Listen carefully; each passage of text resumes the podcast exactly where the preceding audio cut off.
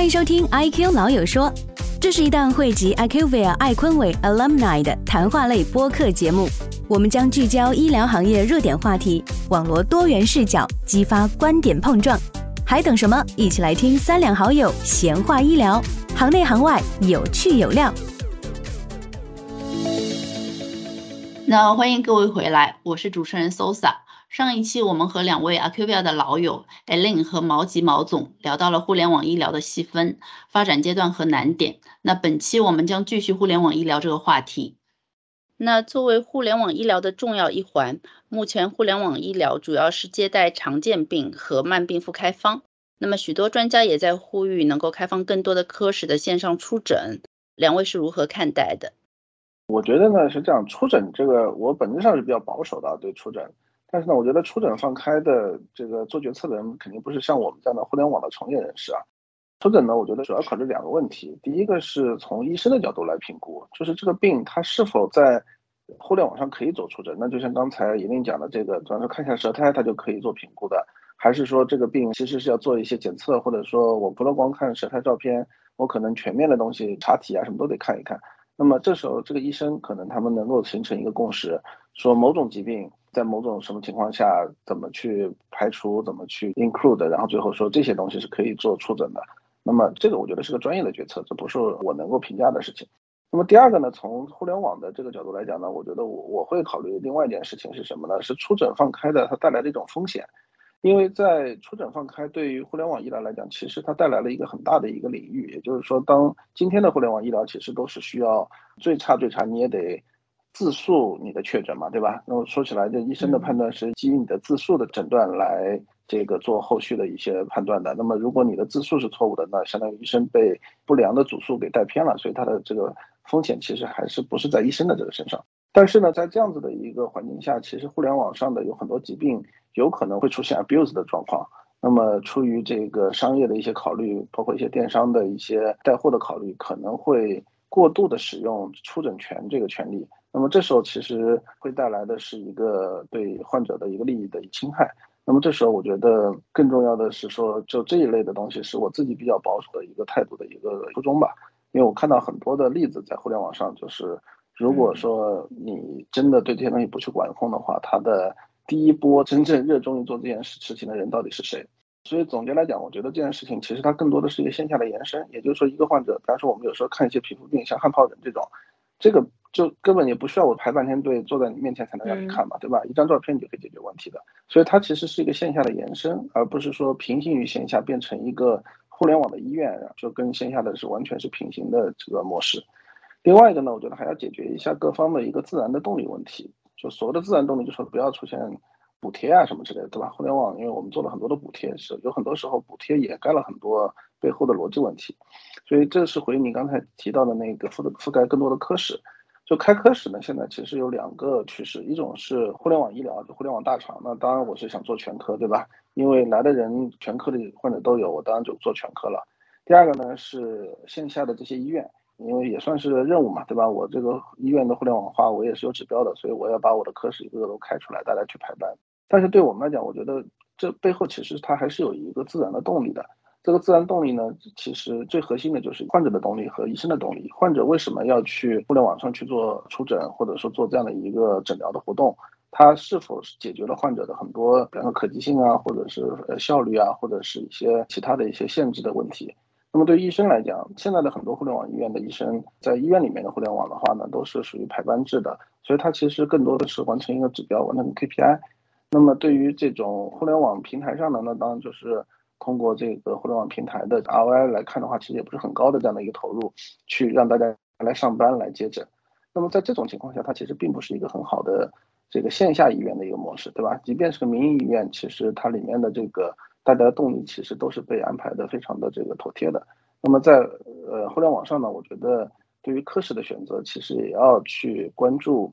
就病人从哪里来，病人得到的服务和价值是什么？病人的其他选择是否优于这个你提供给他的这个选择？那么从医生角度来讲，他的整个绩效、他的收入怎么跟这个互联网的医疗去做整合？这样的话呢，最终我觉得是一个顺势借势的这么一个过程，而不是一个我划定了二十个课时，大家就开二十个课时这样的一个逻辑。如果按照我的个人想法的话，我觉得这是一个循序渐进，然后按照市场需求逐步放开的过程，而不是一个一刀切，然后说先上了再去看问题这样的一个过程。因为我的看法跟毛老板还是挺接近的，医疗它这个关乎到人的生命健康，对吧？关乎到这个生死，它还是一个很严肃的领域，监管还是非常重要的。这个出诊其实中国那么大，对吧？很容易被滥用，其实是一个要去 concern 的问题。那包括其实有一些 department，有一些科室，它确实就是没有办法做到线上化。那因为它涉及到它所，比如说精神类的。涉及到管控药的处方等等，其实这些都是很复杂也很敏感的问题。一旦放开了，可能会有很多的这个滥用的风险，或者是其他的一些风险。那所以我觉得分工吧，分工是一个很重要的一个怎么说呢？大家都做自己擅长的事情、专业的事情。互联网也有自己的边界嘛？那互联网在自己的边界内。其实我觉得 maybe 最擅长的，或者是最容易给老百姓带来这个 benefit 的，可能就是一些全科类的咨询，对吧？当患者想要呃找到一个答案的时候，有一些症状想要第一时间排除一些这个因素的时候，那我觉得互联网医院会是一个很好的一个嗯 gatekeeper。那其实在中国的分级诊疗里面，我们一直都把基层、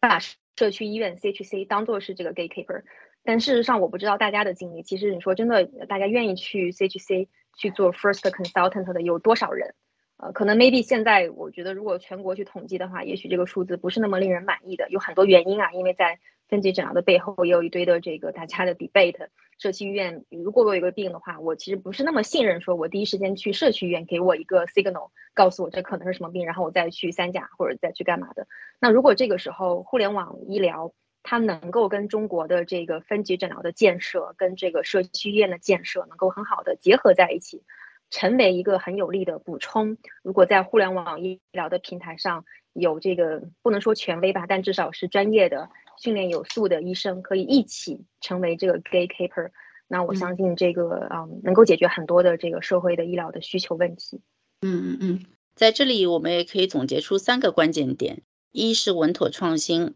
医疗行业里的一切创新都是需要以排除风险为最大前提的。开放更多的科室，开放出诊的风险，我们是不是可以控制？那么另外一个呢，是尊重市场的需求。市场的需求是什么？是不是需要互联网这个工具去优化体验？那第三个，互联网诊疗需要做自己最擅长的事情，成为线下医疗的补充，而不是去替代它，或者是去尝试颠覆它。所以说。开放哪些科室的线上出诊？出诊的哪些环节可以运用到互联网技术？这些都是可以被进一步充分探讨的。好，那么我们聊完互联网出诊，接下来我们再聊聊大家比较关心的医保问题，也就是支付方的问题。那目前呢，就是大部分的平台型的互联网医院都是以自费为主的，而公立医院线上线下的门诊服务的费用都是出自一个篮子。那么，互联网诊疗是否要纳入医保？各家的观点迥异，行业里面我们也听到两种不同的声音。有人说呢，是未来人们更加关注自己健康，如果纳入医保，可能会导致过度医疗。也有人表示，当互联网医疗足够成熟的时候，当更多人在线问诊，反而能降低医院的运营成本和间接成本，医保基金池也可能就不是现在的分布了。两位如何看待呢？呃，我觉得是这样，这个又是一个别人的问题啊。对，因为首先是这样，就是医保它作为支付方，对吧？是说实话，就是咱们医保局现在是最大的爷爷嘛，对吧？他说了算。那么，所以从这个角度来讲，说是如果互联网医疗要纳入医保，最核心其实是看的是它对医保的价值到底是什么。那么医保的最大问题是什么？我觉得这咱们业内人士其实都知道，对吧？那么前面讲到说这个过度医疗啊什么之类的，它带来的问题其实都是因为互联网的方便导致了医保的资金的使用加速了。这个是前一种观点的这个核心，但是呢，从医保局的这个管理的角度来讲，就是对控费的这个管理角度来讲，医保局你说它这个措施是教条主义、机械主义，还是说它真的有效，还是真的这个为民众的福祉去考虑都没关系，它只要线上线下是同一套管理体系，或者它会发明出新的管理方式，它总是能够把这个费用进行某种程度的控制的。所以这个角度来讲，我觉得。我不认为有太大的差异，就是把互联网的这个口打开会带来一个灾难性的一个后果。但是呢，从另外一个角度来讲，从迭代一步角度来讲，是不是通过互联网医疗能够带来一个这个控费增效？这个呢，我觉得当然今天是需要观察的，因为这个事情其实还在一个非常非常早期的一个阶段。但是从理论上来讲呢，我觉得其实是挺有意义的一个探索的一个方向。因为呢，在互联网上做的所有的东西都是数字化的，所以呢，我们不管是从数据的打通啊、数字化的可追溯啊，然后大数据的分析啊，包括集中采购、集中配送这方面的这种业务形态的建立啊等等，这些都会使得医保局的控制变得更加的容易。那么在这种情况下呢，听上去的确从理论上是可以把控费增效的这个能力去增强的，通过这个互联网医疗，对吧？所以这个我觉得是值得在一个谨慎的前提下去进行探索的。它有相当多的这个新的可能性。那么今天呢，我觉得的确在整个互联网行业里面也有很多人在做这方面的事情。那么我觉得就不评价了，因为这个涉及到对友商的一些评论啊。但是呢，只能讲说这个模式今天还不是特别的明确，但我觉得是值得去探索的一个领域。然后第二个呢，就是如果医保的价值问题解决之后呢，第二个其实是医保的被支付方面，就是也就是对机构的一个价值。互联网医疗它体现出来的这个效率的价值是非常明显的，对吧？大家本来排半天队，你还得搞个候诊区，你这个候诊区如果能够减少一半，那你的供给能力也可以增加一倍。包括你说从大型医院向小型医院的这个分离诊疗的这种分流，包括大医院带小医院，对吧？用这种方式去做这个分离诊疗，这个对于整个医疗行业的这个有效分配核心资源，去追求一个整个体系的效率。帮助优势的资源去投在这些真正医保应该关注的疾病上面，这个我觉得其实会更加有效。那么，但是呢，这个跟今天的这个整合，因为这个医保的介入其实还是比较早期嘛，所以它肯定是不够完备的，需要进一步的这种医院呃机构侧的一个业务转型和变革。那么在互联网平台上呢，对于互联网平台去介入医保呢，我觉得本质上其实是响应这两个问题，对吧？第前一个问题是说。互联网平台如果跟医保去作为医保被支付的一方，那我们怎么去帮助医保做控费，怎么做增效？这个就其实跟前面讲到的，在探索的可能性里面，其实已经出现了很多互联网的这个玩家了，就不做进一步的解释。第二个呢，互联网的这个平台现在从效率角度来讲，就是还有很多可以提升的地方吧。我觉得跟这个传统的医疗来比，因为互联网的这个医疗资源，其实就是如果是自有的医疗资源的话，其实跟传统的这些大型公立医院其实还是不能比的。所以这里面我觉得可能也是一个需要迭代的一个过程，到最后就变成互联网医疗，其实它就变成一家一家的医院，它其实本质上还是一个医院，然后来解决，就变成纳入前面的话题去共同去面对这个跟医保局的共生共存了。对，大概是这样。我觉得我的理解可能可以从几个思路去看吧，我觉得是三个思路。第一个思路呢，就是从这个医保支付嘛，它支付给谁，给什么样的渠道？其实还是取决于这个社会它目前主要的这个服务发生在什么渠道。其实医保中国的这个基本医疗保险制度也就没有多少年的时间啊，从它的成型到现在，其实是一个很短的历史，没有很长的。那最早的时候我们说的国家医保目录也好，或者是这个支付清单，大部分都是默认住院的这个服务是可以报销的。其实，在最早的时候你去看门诊都是它不 guarantee 你的报销的，它是被排除在这个默认支付范围之外的。那但是随着我们说技术的进步吧，其实越来越多以前我们传统认为必须要住院治疗的疾病，也开始有了一些更为便捷的，比如说口服小分子的药物。那我们会发现现在很多肿瘤，很多的一些这个特殊的疾病，也都是可以用这个很方便的口服的药物，可以在家里面就治疗，不用非要跑去医院，对吧？去做这个注射，做这个化疗。所以你会发现这个需求它是在挪动的，技术是在挪动的。那慢慢的，这个你医保局你不得不考虑这个门诊的支付问题，药店的支付问题，对吧？所以我们看到过去的这十年吧，门诊的支付是在逐渐是打开的，从一开始非常非常复杂的这个门特门慢门大制度，到现在其实很多地方在搞这个门诊统筹，逐步是在松这个口子的，包括这个从一七年医保谈判之后，双通道药店的这个报销医保支付也在开始被强调。那我们如果今天去看的话，呃，双通道报销已经基本上这个政策性障碍已经被挪除掉了，因为你很多药其实没必要去这个医院，对吧？我就是在药店买完回家就可以服用了。所以我觉得你从这个过去这十年的演变来看，医保的支付它最终你不得不去回应市场的这个需求。如果大家都是这个门诊越来越多，在家的这个注射越来越多，在家的服务越来越多，那你的报销、你的支付就要跟着走，而不是说我就坚持我自己，我只报住院。所以我觉得这个是一个我们能看到的历史的一个呃趋势。那第二呢，就是随着互联网医疗的崛起，我相信以后会有越来越多的，不管是医疗的服务还是药品的服务，是可以发生在线上的。线上的互联网医院、线上的药店，那这一块要不要报销？呃，其实政府已经给了一些比较明确的答案了。如果大家关注的话，这个从去年到今年，陆陆续续发布了很多中央各部委的“十四五”的规划，包括省级的“十四五”的规划。那在这个医疗保障的“十四五”规划里面，它就是今年提五个医保嘛。那其中一个就是智慧医保。智慧医保在中央层面的这个医疗保障规划里面特别提到，就是要去探索互联网医疗加服务的医保报销模式。然后这个出来之后，其实是一个很强的一个文件性的指导。因为我们公司刚刚上个月做过我们自己内部的政策月报，基本上我现在看到应该是大于九个省份吧，可能会越来越多啊。这个因为我们收集的时间是有这个 range 的。那至少我现在看到已经有九个省份，它也在他们省级的医疗保障“十四五”规划里面也特别明确，要放开这个互联网加医疗服务的医保支付、医保报销。所以我想，其实这个也许就是下一个五年中国在医保支付这一块儿是会逐步向呃互联网的医疗服务去打开的，因为这是政府的一个他们已经决定的这个，我 们可以称之为政府的 BP 吧。那嗯，其实第三个呢，就是回到管理式医疗吧。那医保它的一个很大的痛点就是要呃尽可能的 balance 医疗的支出，同时能够获得比较好的一个社会的一个收益。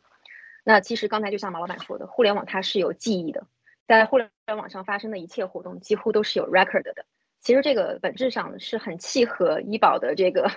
管理医保 budget 也好，管理这个医疗行为也好，是很契合这样的一个逻辑的。因为说实话，在线下发生的很多医疗行为反而是很难 control、很难追溯的。那过去为什么医保局花了那么大的 effort 去打击这个骗保，对吧？就是因为有人在钻空子嘛，有人在这个不合规的、不合理的借用医保的钱再去去滥用它。所以我想，其实互联网它天然就有一个好的基础，是可以帮助医保局去 control 这些这个花费跟开支。反正我刚才也就很快理了理思路吧。我觉得结合我刚才想的那几点，我自己还挺 positive 的，因为时代变了嘛，需求的场所场景也在确实发生一些变化。不能说全部都线上化，但至少越来越多的服务和这个行为是发生在了呃互联网的场景下。那我想，包括政府也开始有了这个政策，也许在下一个五年就能看到越来越多的落地了。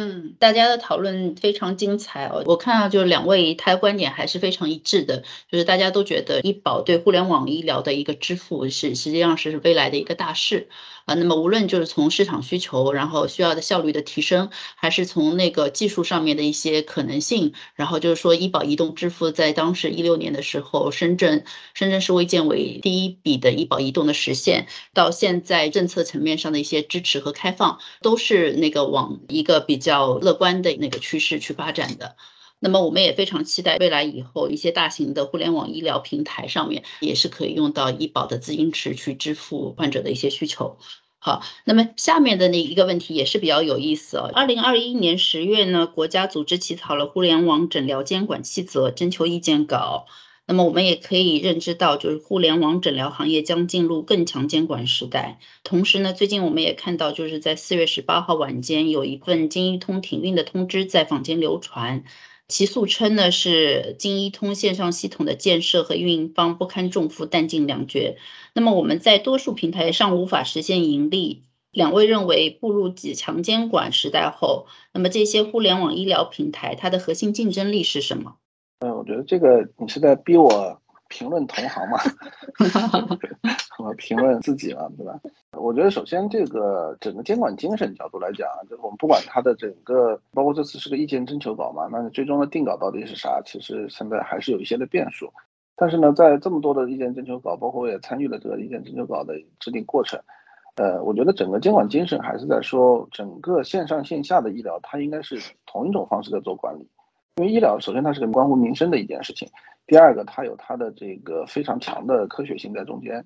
那么所以在这个过程当中，其实整个监管精神是希望说我们对它的质量是要有一个非常强的一个控制，并且呢对它的安全性要有非常强的风险的防范意识，所以这是一个大的监管的这个精神。那么在过去呢，因为这方面的这个法律法规不是很健全，所以的确在互联网上，我觉得大家也迭代都很快。所以呢，推出了各种各样的这个做法啊，包括刚才也提到了，说这个现在很多平台上这个买一些处方药，甚至一些冷链的也都很容易，对吧？那这里面其实还是出现了一些监管的一些盲区的。那么这些东西，我觉得只是个时间问题，慢慢都会被弥补起来。只要知道它的监管精神的本质就可以了。那么在这个过程当中，如果说一个平台它的核心竞争力是来自于这个法规法制的不健全，那它接下来其实是会出现一些问题的。那么当然了，我觉得金一通不是一个特别好的一个例子啊，因为金一通其实背后也非常的复杂，也就不展开了。但是在我前面其实讲到说。谈到这个行业的这个发展，我说是处在一个期望值过高和这个稳步发展的这么一个过程当中，所以今天呢，有很多商业模式上有瑕疵的这些平台方或者是玩家，其实在未来的这个三五年之内，都要去经历一些转型啊，或者说一些挫折啊等等，然后才能够真正去回答你说的这个核心竞争力到底是什么的问题。那么具体呢，我觉得就不能举例子啊，一举例子江湖上要有恩怨了，对吧？不举例子了。对，医疗这个领域还是挺特殊的，它的复杂性其实我觉得嗯，远大过很多其他的一些工业领域或者是产业领域。那么说，在传统的工业领域或者产业领域，如果说有一个新的技术出现，如果有国家战略的需求的话，其实政府是有很多手段可以去扶持你这个新的这个领域。活下去，对吧？或者是至少到最后变成一个市场的一个主流手段的，那我们就要问自己嘛：互联网医疗是不是一个符合国家战略的？是不是它满足这个需求？说我们要呃动用政府的行政干预手段去呃让它扶持起来，让它成长起来，活下去？啊，我觉得答案可能是 no，它不是一个说的国家级别的这样的一个战略领域。因为就像刚才我们讨论了很长的时间，传统医疗和互联网医疗它不是一个替代关系，它是一个共生关系。那么互联网医疗是来 improve 传统医疗中的一些不足的。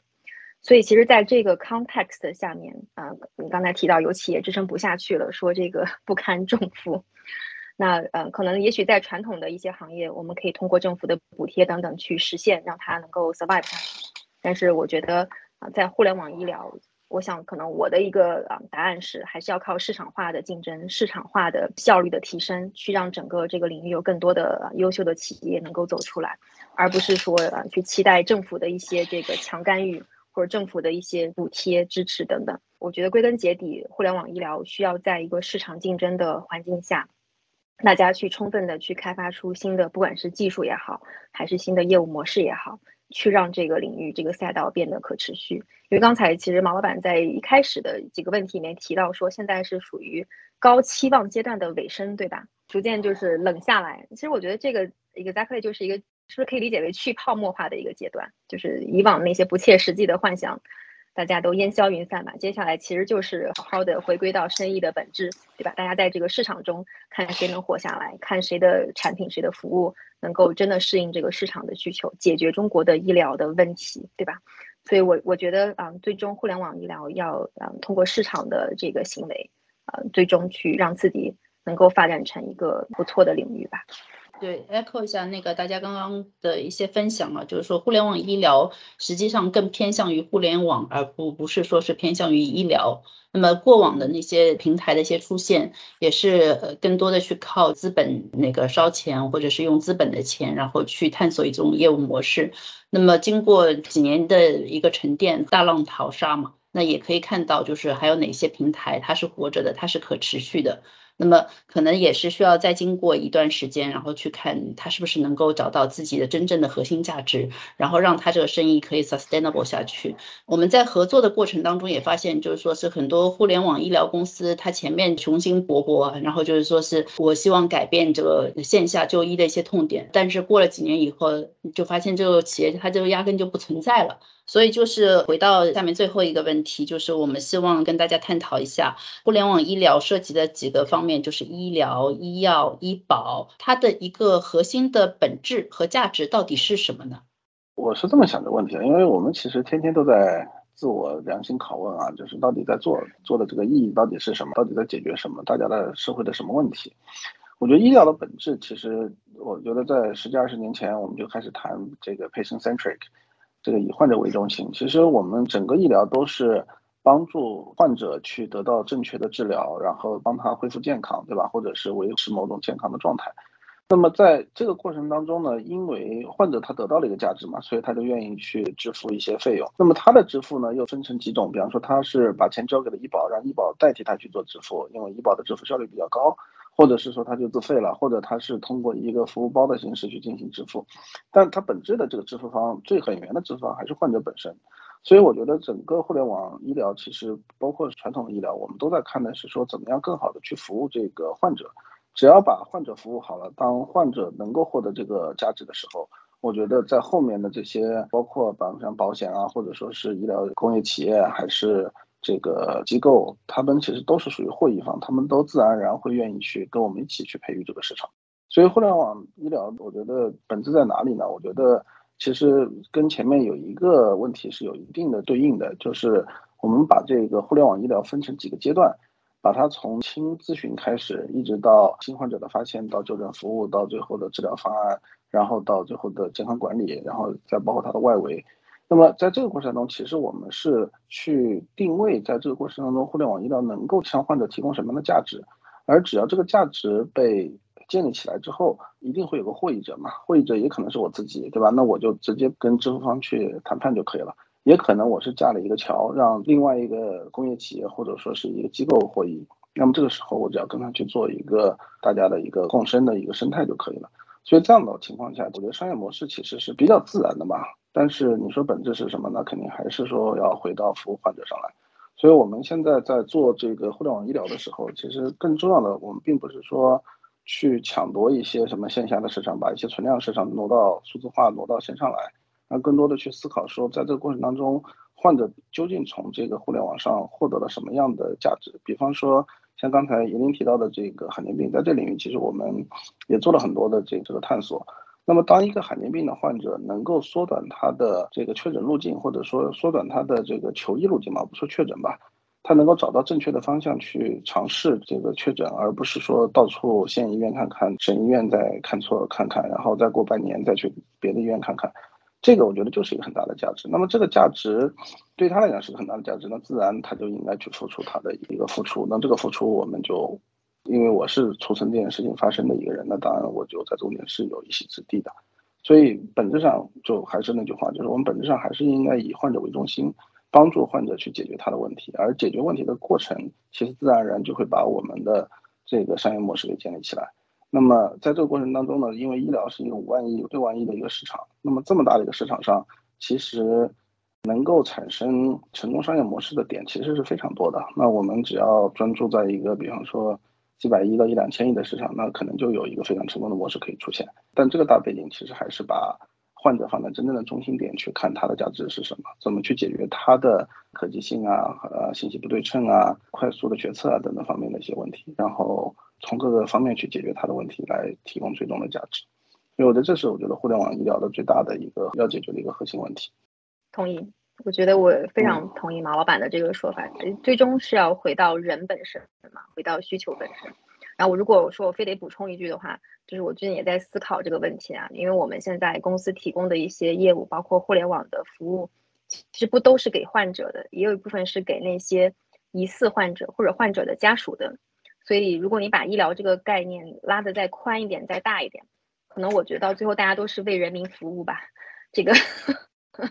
不仅是这个已经呃确诊的患者，也包括那些可能。可能还没有这个确诊，但是也需要更多的疾病的信息去预防一些疾病的发生的人，所以我觉得最终是为人民服务，然后消除这个信息的壁垒，消息信息差，尤其在中国，我觉得非常重要，因为中国太大了，中国这个三十几个省份，对吧？中国的中西部发展又非常不平衡，有很多地区的这种区域性的资源的这个差异，那么这么大的一个国家，我觉得如果我们能够利用好互联网这样的一个啊路径或者是工具的话，那事实上我们可以把我们好的一些医疗的资源分享给更多的这个中国的老百姓。那我觉得这会这会是一个很伟大的工程。前段时间其实我们围绕一个我们公司的产品跟海外的这个 partner 有过一些交流。那我自己很意外的发现几个点啊，其实很多疾病在海外在欧美市场也是有很长，maybe 是有很长的这个误诊的这个时间的。当时我们看过他们一些罕见病的这个数据，其实有些疾病也是有五到六年的这个误诊期，不是说像我们想的，可能海外就什么问题都没有。这个其实很多误诊的问题，包括呃确诊时间长的问题，不是中国才有的，其实海外的这个同胞们也面临这样的一些困扰。